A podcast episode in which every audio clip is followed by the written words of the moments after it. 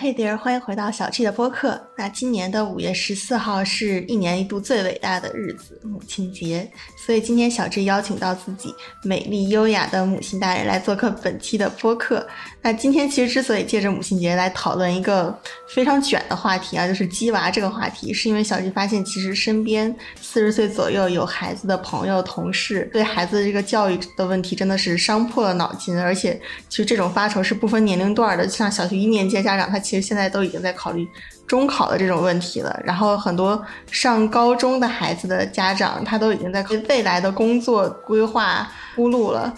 而且其实，比如说你现在真的在咖啡厅里面，隔壁桌坐着几个四十岁左右的女生，有孩子的话，他们可能围绕的话题基本上都是无外乎就是升学啊、上课啊，最后再互推一波名师的微信。而且其实像前期双减政策之后刚刚消失的 K 十二教育，最近听说好像又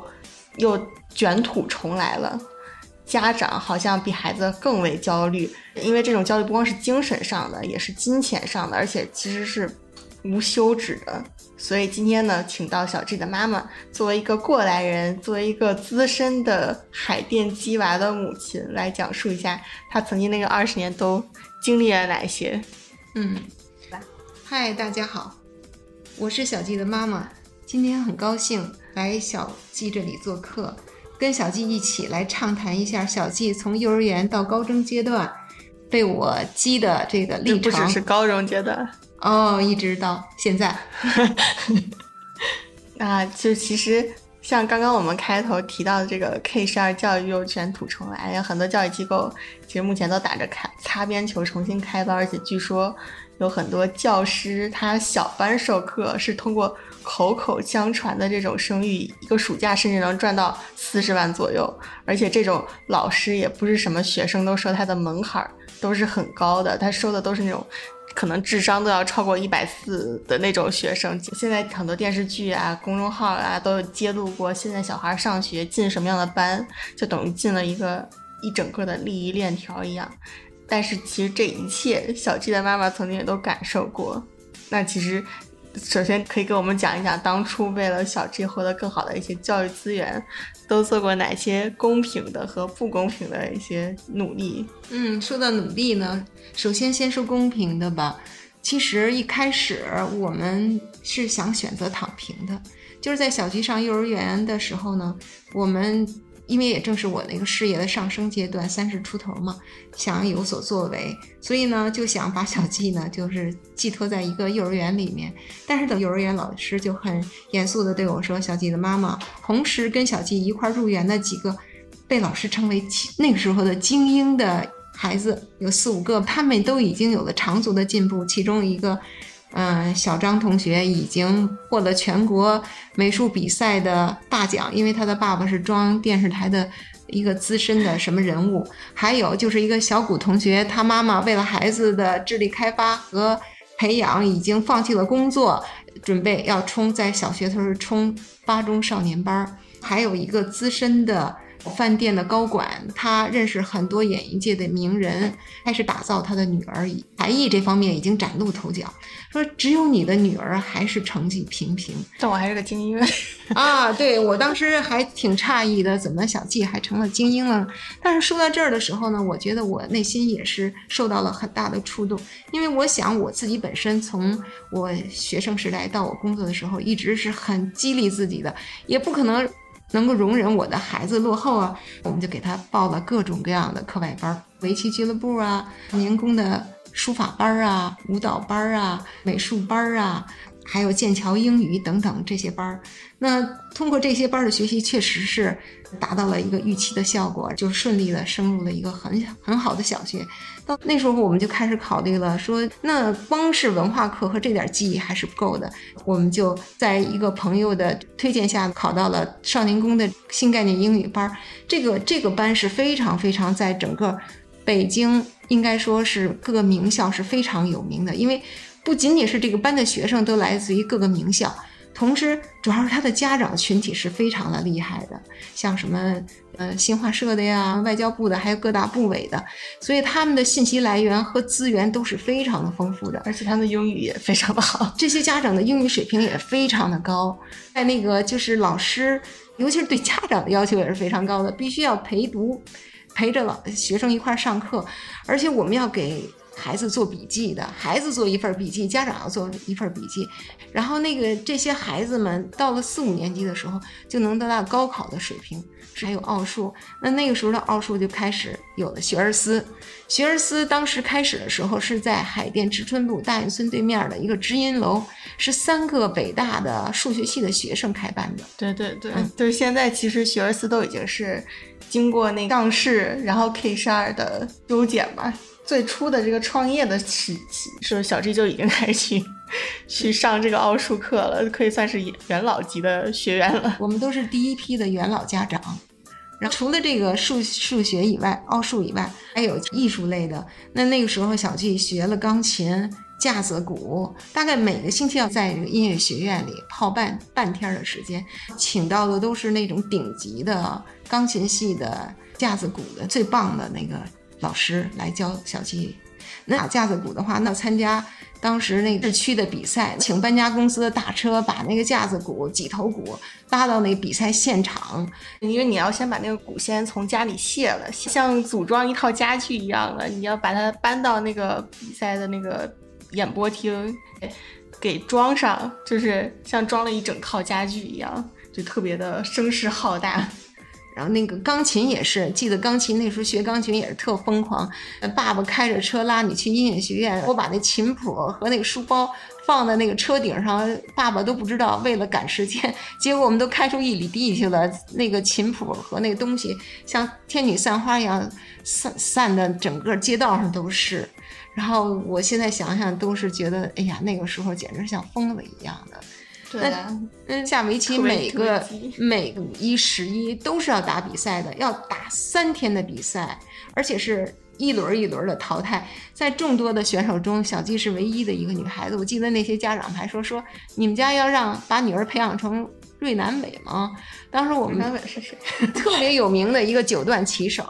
想想这些都是，我觉得真是怀疑我自己那时候怎么陪着孩子一路就这么疯狂的走过来的。那你要是想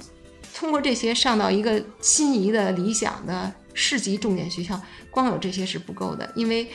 我这时候就考虑到要跟那个重点中学的负责招生的老师、相关部门的老师有一个接触。为什么要了解他们的需求要求是什么？那人家老师就提出来说，你要想上我们这样的顶级的市重点，那你首先得要拿到一个市。三好学生的这样的一个，当时就是我们这个老师吧，是非常严厉的一个老教师，到了不公平的，又到了不公平的这种努力的阶段了。就是我当时就想，这么一个难沟通、难交流的这样的一个老师，我怎么能够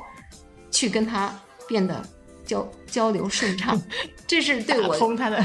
这是对我的一个特别大的考验。其实我本来是一个社恐症，但是呢，后来我就是。就是真的就是为了孩子嘛，就是把一切的那个恐惧都藏起来，然后勇敢的去跟这个老师搞关系。对对，当时其实我记得，因为班里就一个名额嘛，然后但是是我跟另外一个女生，然后那个女生是从小学一年级开始，她的成绩一直都比我好的，而且就是我们两个同时都有资格去竞选，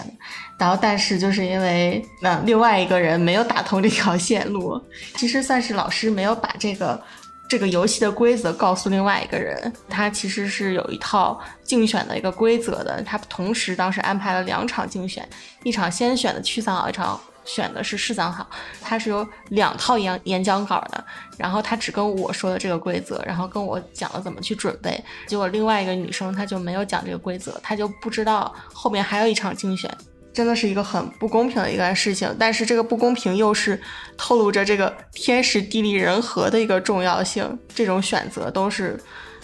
最关键的时刻的时候，两个人同样的都有这个资格，或者几个人有这个实力的时候，如果老师没有事先跟你透露这个，那你可能也不会发挥到淋漓尽致。是很多时候都是这个孩子都有自己的一些主观能动性，但是在这在在此基础之上，其实家长有没有做到，确实也起到起到了一定的作用。从小现在小孩上这么多课外班儿，但他真正感兴趣的话，他可能真的是学的是淋漓尽致的，不需要别人的督促，他自己就会去钻研。但是如果他真的不感兴趣的话，那可能真的就变成就是很多现在视频里看的那一加一等于二都算不出来的那种小孩儿，把家长给急死也没有用，就家长怎么激也没有用。其实我觉得这一段挖掘孩子的天赋，小孩的天赋也很重要，培养这个小孩的兴趣也很重要。如果这个小孩不配合，这个做鸡娃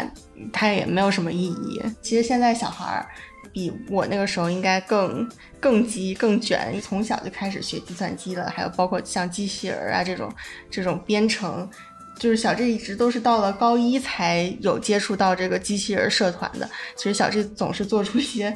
就和别人不太一样的选择，就是像这个机接触这个机器人社团还算是小事儿嘛，因为很当时是很少有女生会去选择这么冷门的社团。但是比如说像那种大事，就是说白了就是出国这件事情，然后那个时候班上出国的人其实还挺少的，不会像现在是整个班都出国的这种情况，就是一两名对班里当当时也就一两名，有这个可能会从高中就有出国的这个想法，对。然后其实作为母亲，当时你是怎么想的？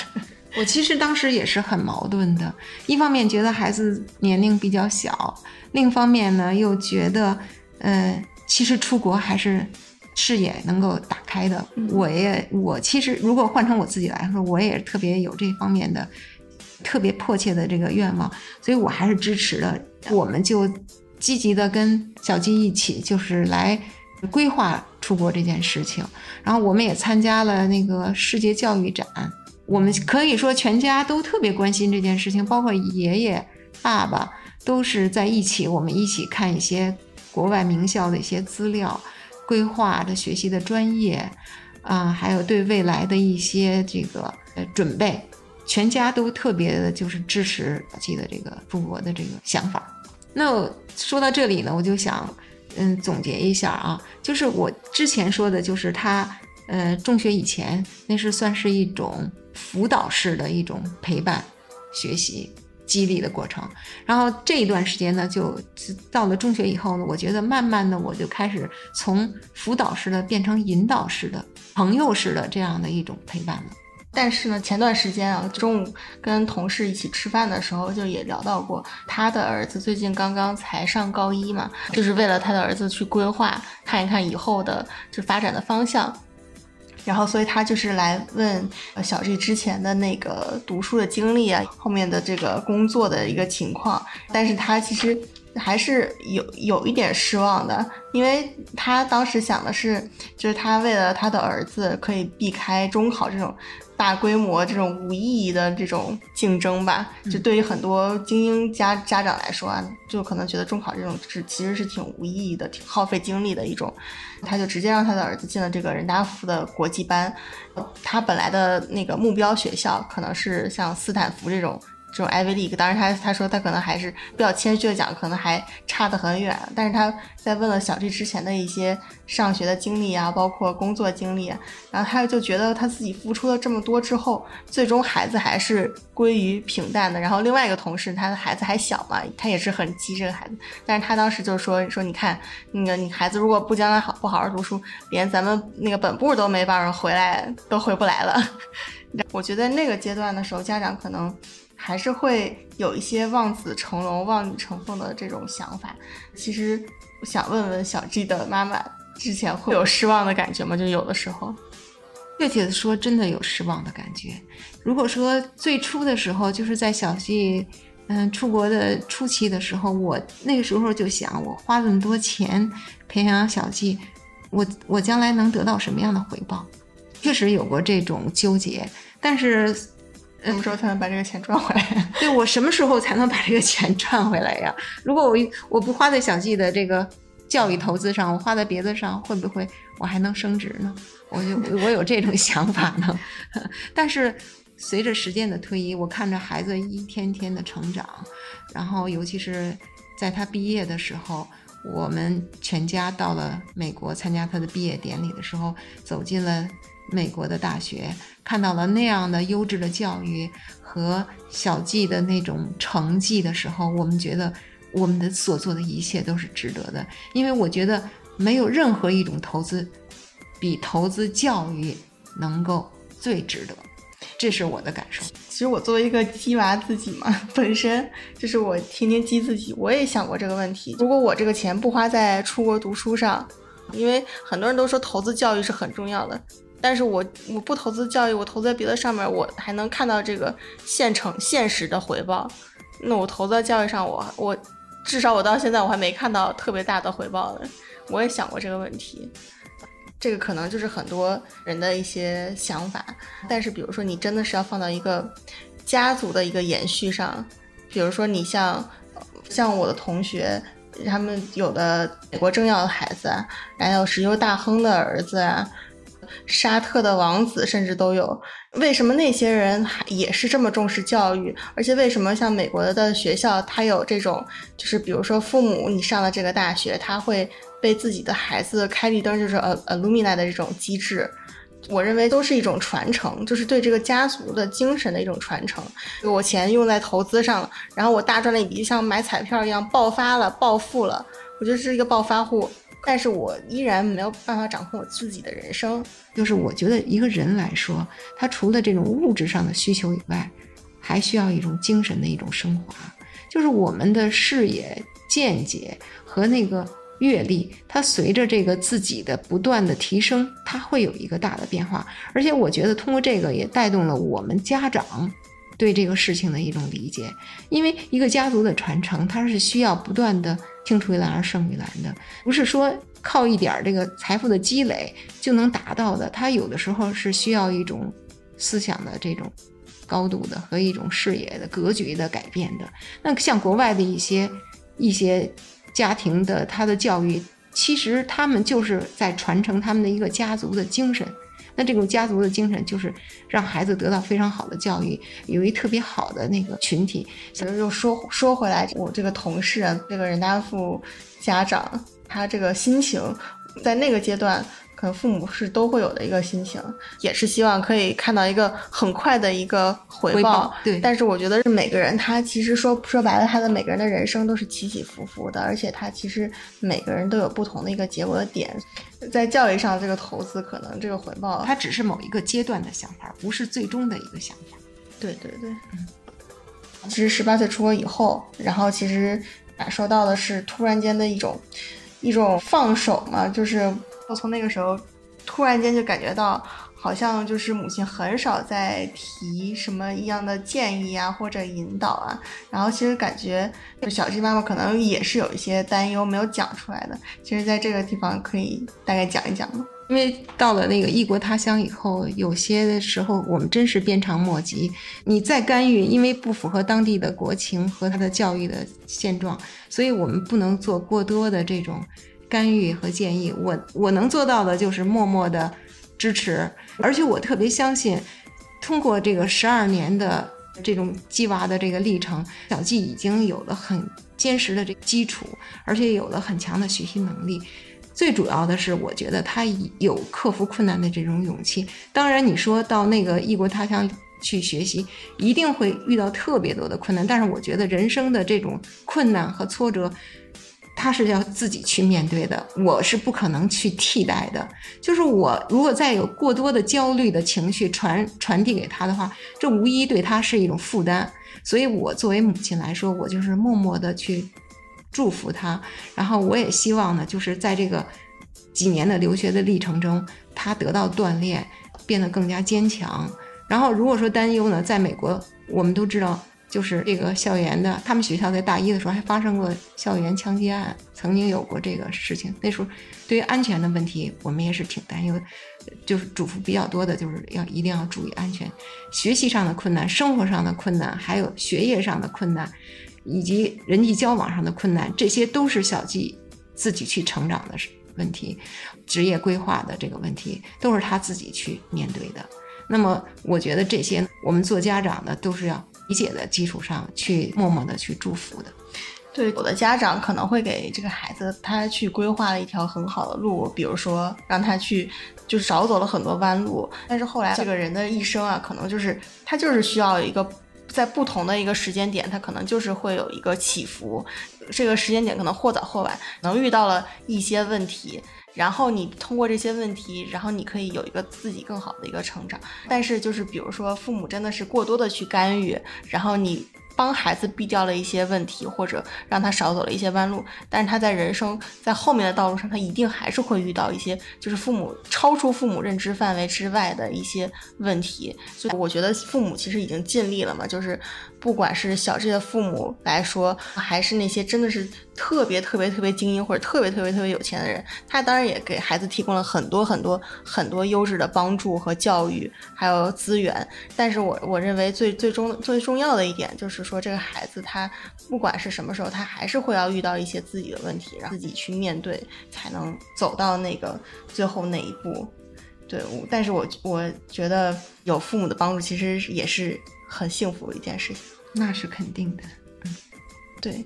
那其实还是说到未来的一个规划嘛，就是其实很多家长到这个阶段，其实都是希望孩子可以早一点结婚生子，然后完成那个所谓的一个闭环吧。然后其实曾经小 G 的妈妈也经常提到这些，但是这两年好像改变了很多。可以谈谈为什么会有这样的变化吗？因为社会在发展了。在变化了，所以我们对孩子的这种希望呢，也随着整个社会的潮流的发展而不断的改变。那我觉得我现在可能更多的关注的是孩子的思想，我跟孩子的思想能不能同步，能不能互相理解、互相尊重，而且我能不能，因为我是属于呃一步一步的在退化的过程，而小季呢是在一步步在往前冲的过程，所以我们俩能走到一个节奏点上。我首先要做到的是要与时俱进，要不断的学习，我终生的学习能够跟上孩子的节奏。所以呢，我觉得孩子的选择我理解，我支持。而且呢，我觉得，呃，他有过这样的好的教育和有在国际上其他国家工作的这样的一个视野，他的选择，我觉得还是。有他的自己的合理性的，所以我都是尊重的。我不是非得要强制说的，我们到了三十就要而立，到了怎么样就应该有家庭。我觉得尊重理解是最重要的。鸡娃的母亲也要继续激自己，然后跟孩子一起激。对，比如说小季就给我们讲什么 Chat GTP 呀，呃这些事情，我觉得我听了以后我就觉得非常的新鲜。然后他还有什么之前的元宇宙啊。这些东西我觉得就非常的有意思，非常好，所以我要不断的学习，嗯，不断的进步，才能跟上孩子的这种节奏。对，就是可以一起讨论嘛。我觉得作为孩子来说，也是要就是跟父母经常的沟通，就是你不要觉得父母什么都不知道，就是你不跟他说，他怎么会知道？而且你不跟他说，你怎么知道他不知道？对。然后其实就到了就是每期最后一个话题了。要互相问对方一个问题，这是每每期的固定的环节。要问一个和主题相关的问题嘛？想问妈妈的就是，如果再重新给你一次机会，然后你还会用同样的方式来教育小孩吗？而且你有什么样的建议要给现在的家长呢？嗯，我一定还会。我觉得我很坚定的说，我还会用鸡娃的这种方式来激励我的孩子。要不断的进取，不断的进步，因为我们的家庭就是这样的一个不断激励进取进步的这样的一个家庭。我们的家庭的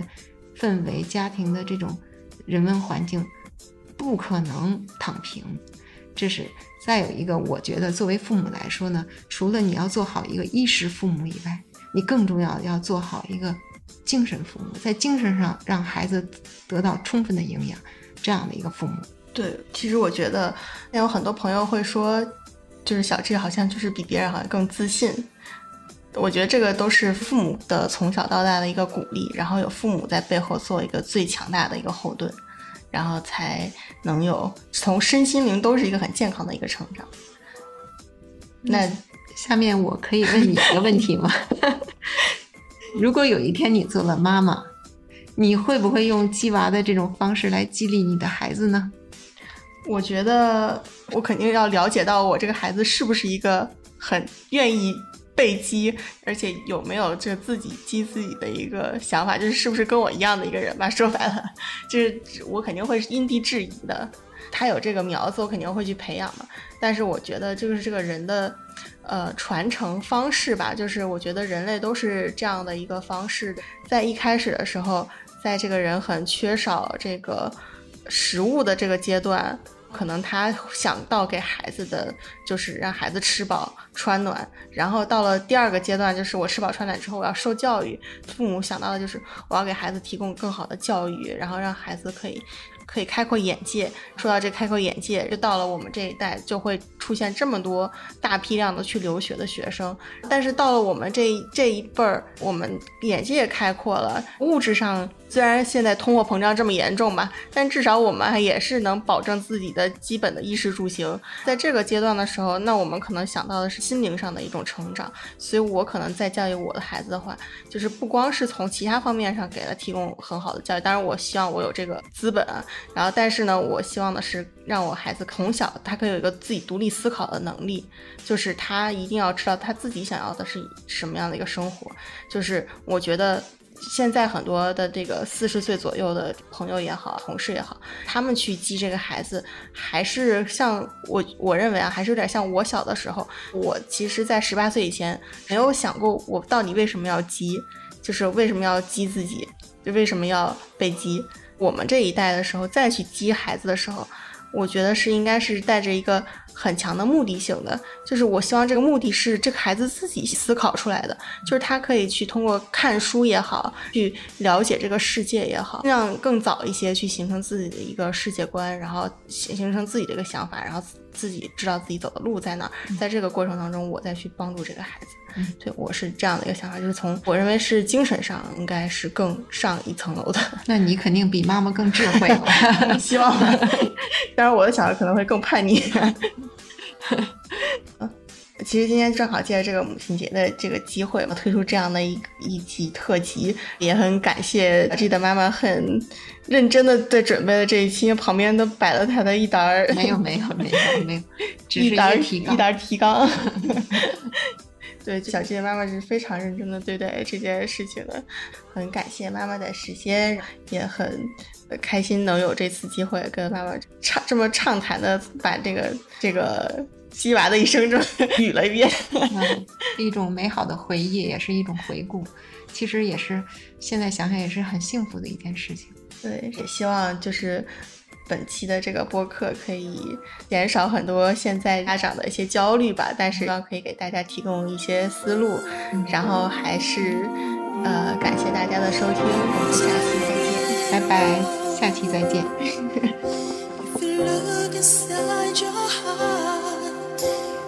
stress to